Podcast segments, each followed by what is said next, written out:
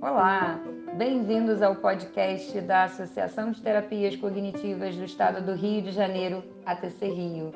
Aqui é Marcele Carvalho, presidente da ATC, e esse é um projeto das nossas ligas discentes, totalmente produzido por estudantes de graduação e pós-graduação associados à ATC Rio. Para mais informações, acesse nosso site e nossas redes sociais. Agora é só aproveitar o conteúdo que eles prepararam especialmente para vocês. Olá, pessoal. Aqui quem fala é a Cicena Alves, da Liga de Terapia Cognitivo-Comportamental da ATC Rio. Nesse episódio, temos o prazer em receber a psicóloga Juliana Lopes para conversarmos sobre a RODBT. Ela é formada pela UFRJ, doutora em Neurociências pela UF, uma das sócios-diretoras do CAESM, clínica focada em educação e saúde mental.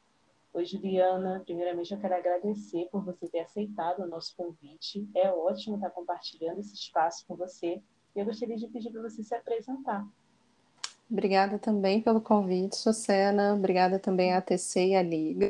Né? Uhum. É muito bacana poder falar um pouquinho sobre a RODBT com vocês e compartilhar um pouquinho do que eu já sei. Bom, então, eu sou Juliana Lopes Massapuxa, sou psicóloga formada pela UFRJ, sou doutora em neurociências, com formação em terapia contextual, em transtornos alimentares, com certificação em DBT, né, que é a terapia comportamental dialética pela Behavioral Tech, e também em RODBT pela Radically Open, e atualmente eu sou gestora da RODBT Brasil, que é a iniciativa, né, parceria né, entre, entre a RODBT e o CAESM, que trouxe a RODBT para o Brasil, e é também o representante oficial em português né, dessa abordagem. Uhum. E é tão interessante ouvir falar, Juliana. Eu acredito que não haveria melhor pessoa para a gente estar fazendo essa entrevista hoje aqui.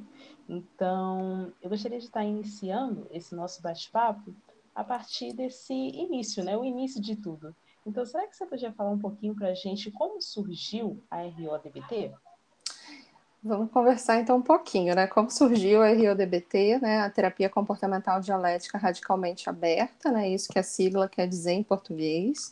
Uhum. Ela, ela vem sendo desenvolvida há mais de 20 anos pelo Dr. Thomas Lynch e a equipe, né, dele.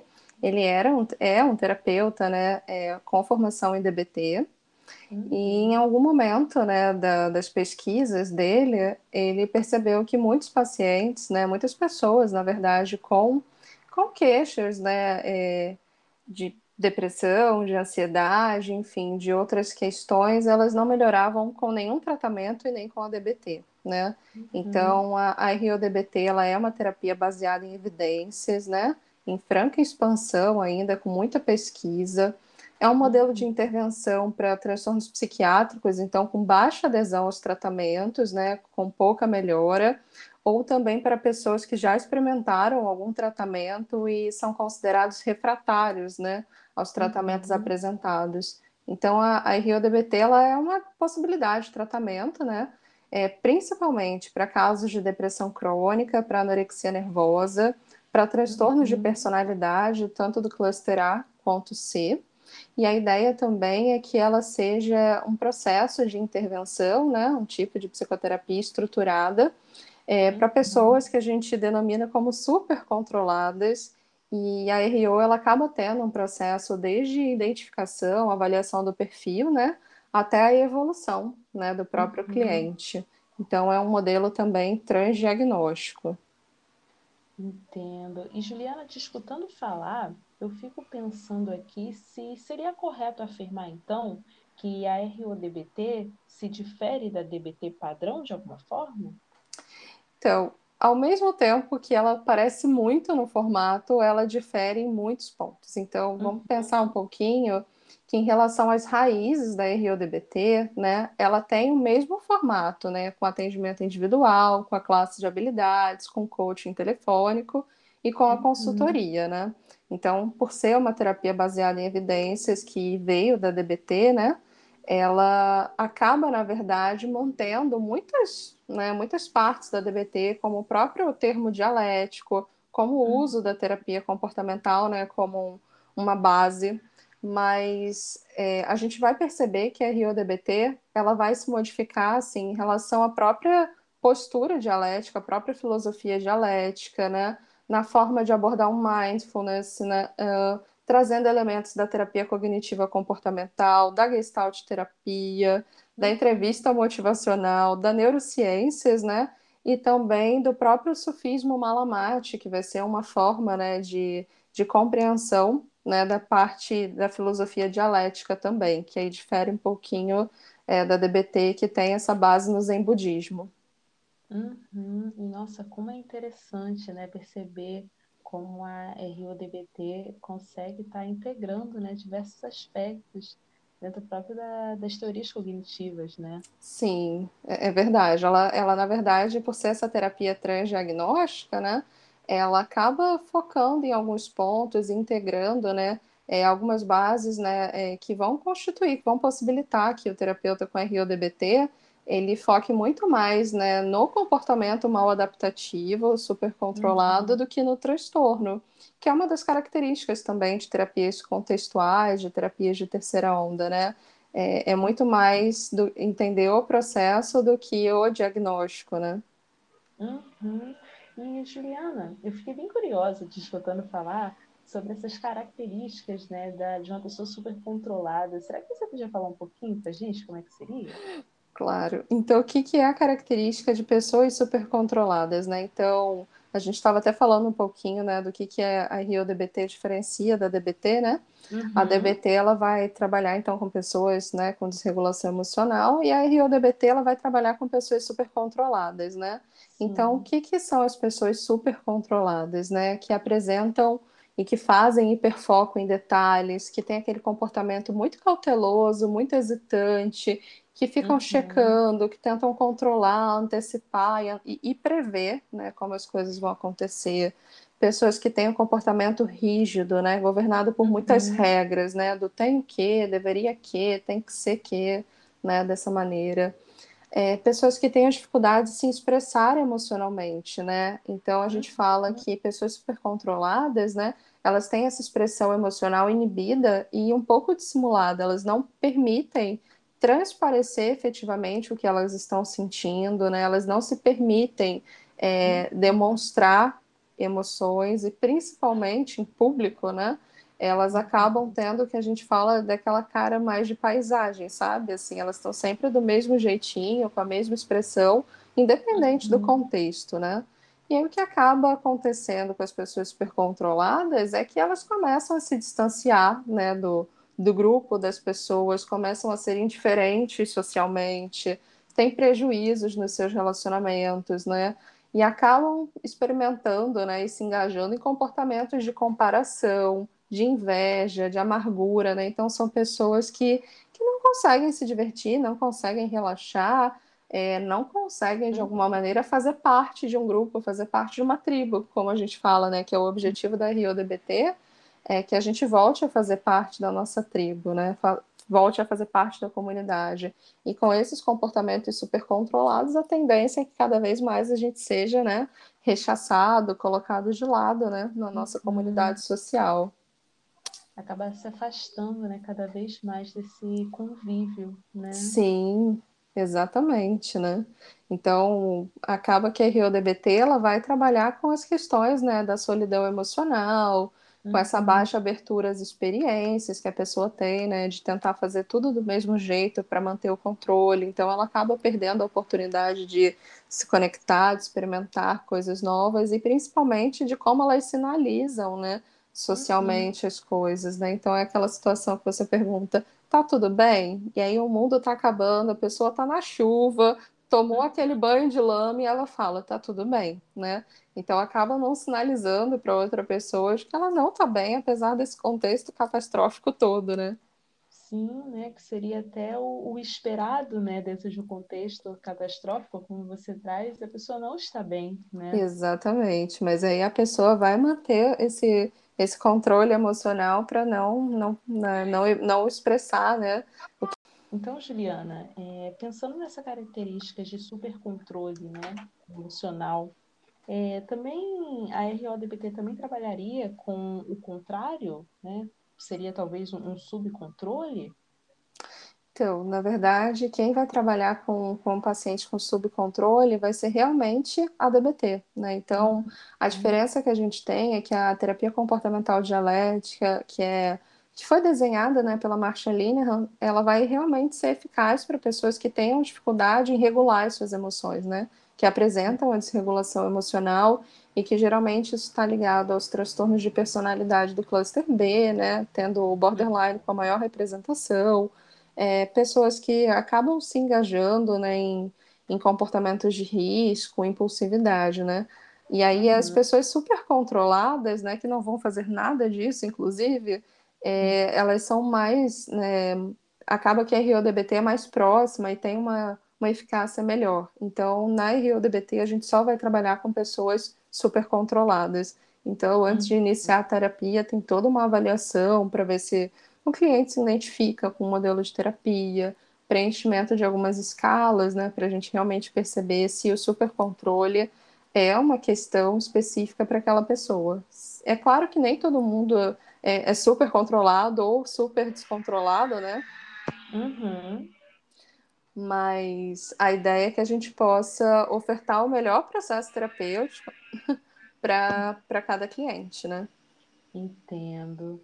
E aí, entrando então nessa, nesse processo que a gente está conversando aqui, né, sobre o que é similar, o que se difere, em relação à postura terapêutica, né, RODBT, a gente também consegue perceber algum tipo de diferenciação, ou é muito similar a DBT padrão? Pois é, é, essa é uma diferença bem interessante, né? Assim, tem uma, uma diferença fundamental, né? Assim, na DBT, é, o profissional ele vai focar na relação terapêutica, buscando os comportamentos que possam interferir na relação, né? Geralmente as pessoas com desregulação emocional é, têm um maior índice de abandono abrupto do tratamento, têm comportamentos que podem prejudicar o atendimento, assim, chegando atrasado, faltando, ligando uhum. demais, né? Então, o objetivo da DBT é a gente conseguir, é, é, de alguma maneira, trabalhar esses comportamentos que interferem na terapia para que a terapia prossiga. Na RIODBT, né, a gente vai fazer um pouquinho diferente, né? Quando acontecem comportamentos que podem comprometer a aliança terapêutica, né, na verdade, a própria ruptura da aliança terapêutica, ela uhum. é comemorada, né? Porque já que as pessoas com supercontrole, elas têm dificuldade é, de aprofundar as relações e de fazer, né, de ter intimidade com as outras pessoas, de compartilhar a ruptura da aliança terapêutica ela é uma forma né, de manejo da própria terapia, de engajamento e de discutir né, como a gente uhum. pode seguir né, a terapia mesmo essa pessoa querendo romper. Então, a gente sempre combina né, com o nosso cliente que é importante ele conversar com o terapeuta né, antes de pensar em abandonar a terapia, né, e que contar isso para o terapeuta é uma forma né, de aprofundar a terapia. Inclusive, a gente vai estimular que ele volte à sessão e comunique isso diretamente para o terapeuta, né? E aí, nesse momento, a gente vai aprofundar a relação terapêutica, né? Vai aprofundar exatamente o que vai possibilitar o avanço da terapia, porque as pessoas supercontroladas, ou elas podem se sentir mal compreendidas em terapia, né? É, uhum. Ou elas podem achar que a terapia é irrelevante para a queixa dela, né? Então, esse é o momento para a gente comemorar que, opa, se você está rompendo, uhum. eu posso continuar seguindo em frente, você não precisa ir embora. E a gente vai trabalhar né, é, comportamentos que ativem a segurança social do cliente. Né? O terapeuta ele precisa ser mais relaxado, mais divertido, né? Uhum. É, fazer um esforço para trabalhar e para sinalizar socialmente né, esses comportamentos de intimidade, de compreensão, de forma que o nosso cliente ele volte a se relacionar e volte né, a se juntar a uma tribo, né? A gente fala uhum. que o, o, terapeuta vai ser o embaixador da tribo. Então, uhum. ele não vai permitir que o, o cliente vá embora, né? Sem ser ouvido, sem ser sem ter a chance de, de trabalhar a relação terapêutica, ao mesmo tempo que a gente comemora se essa pessoa quiser ir embora da terapia, né? Nesse sentido de, opa, tem alguma coisa então que é importante na terapia e que eu posso trabalhar com o meu cliente. Hum, te ouvindo falar, nossa, que interessante, né? Como um processo de ruptura pode trazer tantos dados. É, na verdade é necessário que a ruptura aconteça, né? Uhum. É, geralmente são 30 sessões né, na RIODBT, tanto na classe de habilidades, né? E aí, lá uhum. por volta da décima, décima quarta sessão, se não aconteceu nenhuma ruptura ou você não percebeu nenhum comportamento de, de desistência, de abandono da terapia, é provavelmente porque a relação é superficial ali para o cliente, né? Ele está indo ali contar amenidades e, de fato, não se engajou na terapia. E isso precisa ser discutido com ele, né? É, 14, 14 sessões já são quase quatro meses de terapia, né? Então, minimamente, a gente já tem que ter tratado de alguns, né, alguns, algumas coisas importantes, né, para esse cliente. Uhum. Nossa, muito interessante, Juliana. E isso me faz pensar um pouco né, sobre como se dá o processo de trabalho mesmo dentro da RODBT, né? Como é que ela auxilia os pacientes em relação às suas demandas? Então, a RODBT, assim como a DBT, ela tem uma hierarquia né, de, uhum. de processos, né? Então, a gente sempre vai trabalhar comportamentos que, de alguma maneira, possam colocar em risco né, a vida uhum. do cliente, né? Então, essa é a prioridade, essa é a primeira coisa que a gente vai trabalhar. Depois a gente vai trabalhar né, temas relacionados à, à sinalização social, né? Então, sempre uma, da, uma das, dos objetivos da terapia, né, inclusive, é que o nosso cliente ele tenha é, uma, um dos seus objetivos que seja a conexão social, que seja voltar a fazer parte do grupo, né? A gente não vai trabalhar com foco no diagnóstico. Ele pode chegar com anorexia, ele pode chegar com uma depressão refratária, né? A gente vai uhum. tratar os déficits de sinalização social, de conectividade, de abertura, independente do diagnóstico, né? Então a gente vai trabalhando esses temas, né, de ligados, né, a, a esses déficits e depois a gente vai trabalhando, né, é, assuntos, né, mais específicos da qualidade de vida desse cliente, né. Então é, é como se como se fosse um passo a passo, né.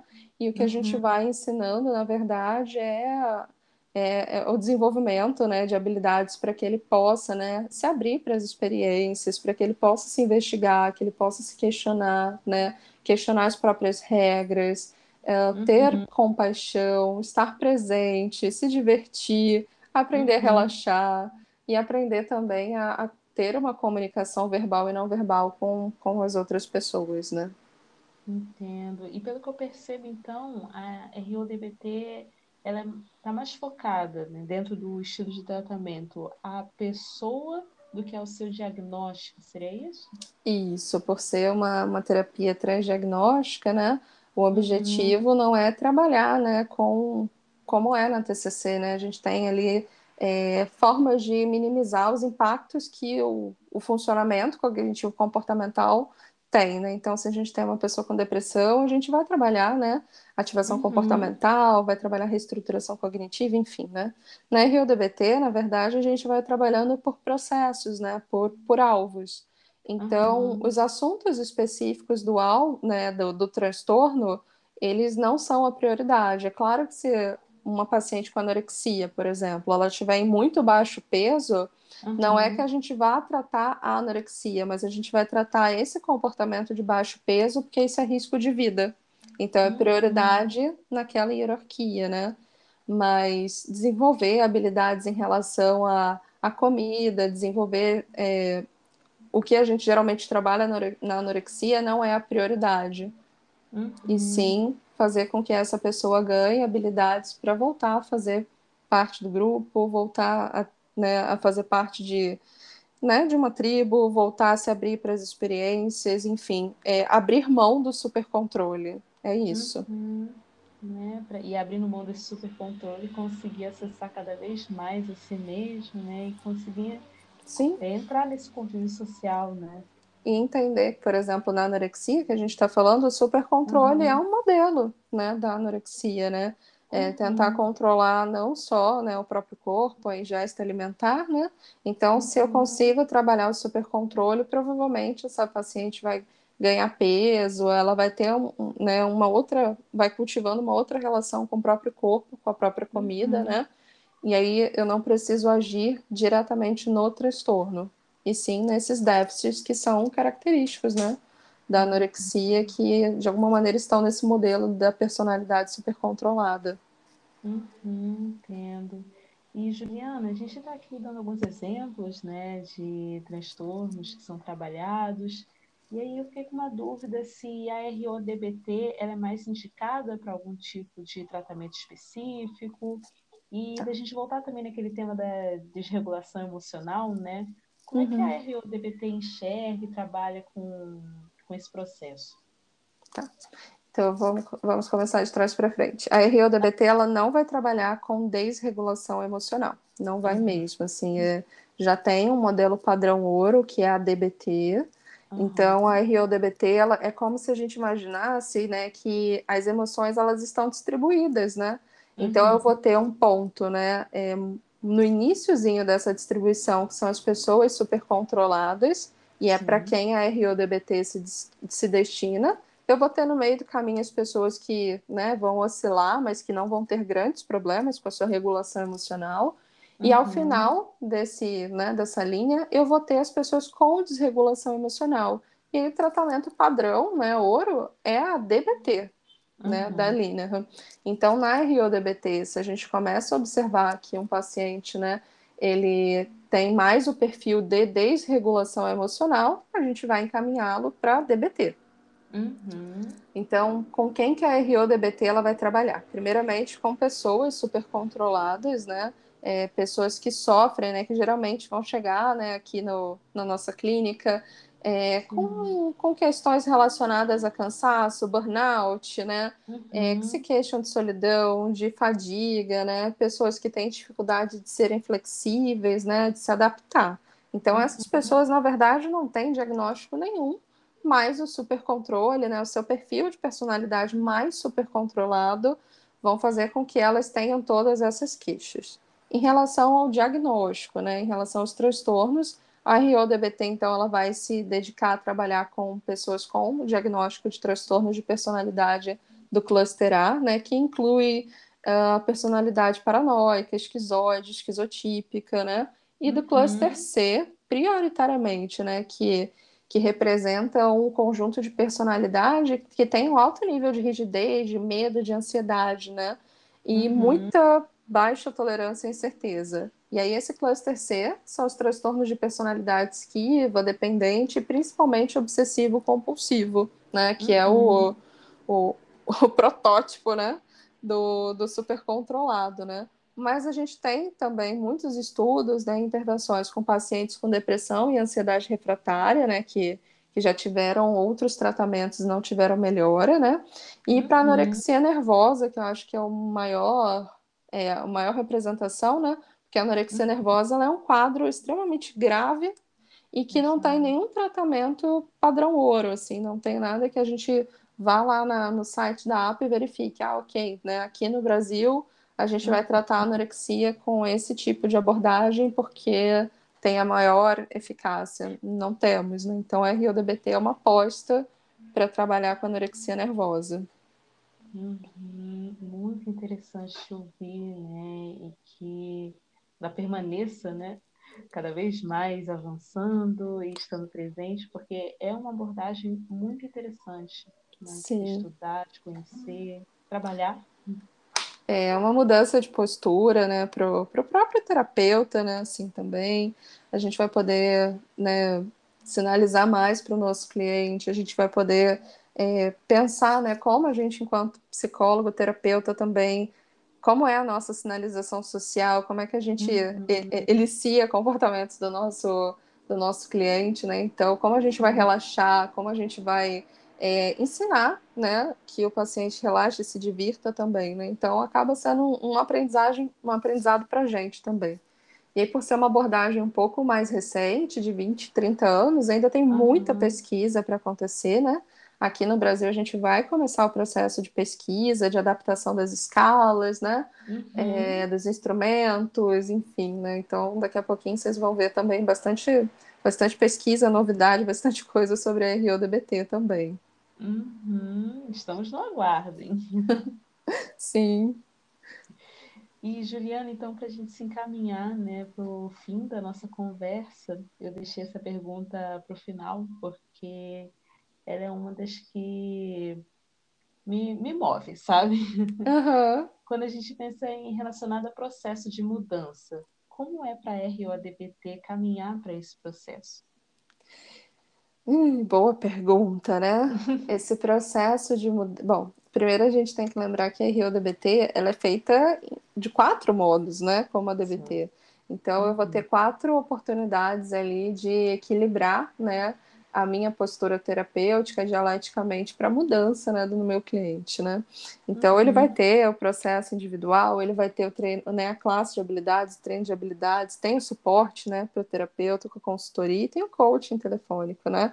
Então esse processo de mudança ele é bastante uh, dialético, né, se a gente pudesse uhum. falar isso, porque em alguns momentos a gente vai observar que as, os clientes eles se identificam com o modelo e ao mesmo tempo, por serem super controlados, é muito difícil eles se jogarem né, no processo. Então, vai depender muito da disponibilidade do terapeuta, vai depender muito da, da modelagem de respostas, né, de comportamentos, vai depender muito uhum. também do quão genuíno né, esse terapeuta vai ser né, enquanto, enquanto fizer as intervenções de brincadeira, de irreverência, né?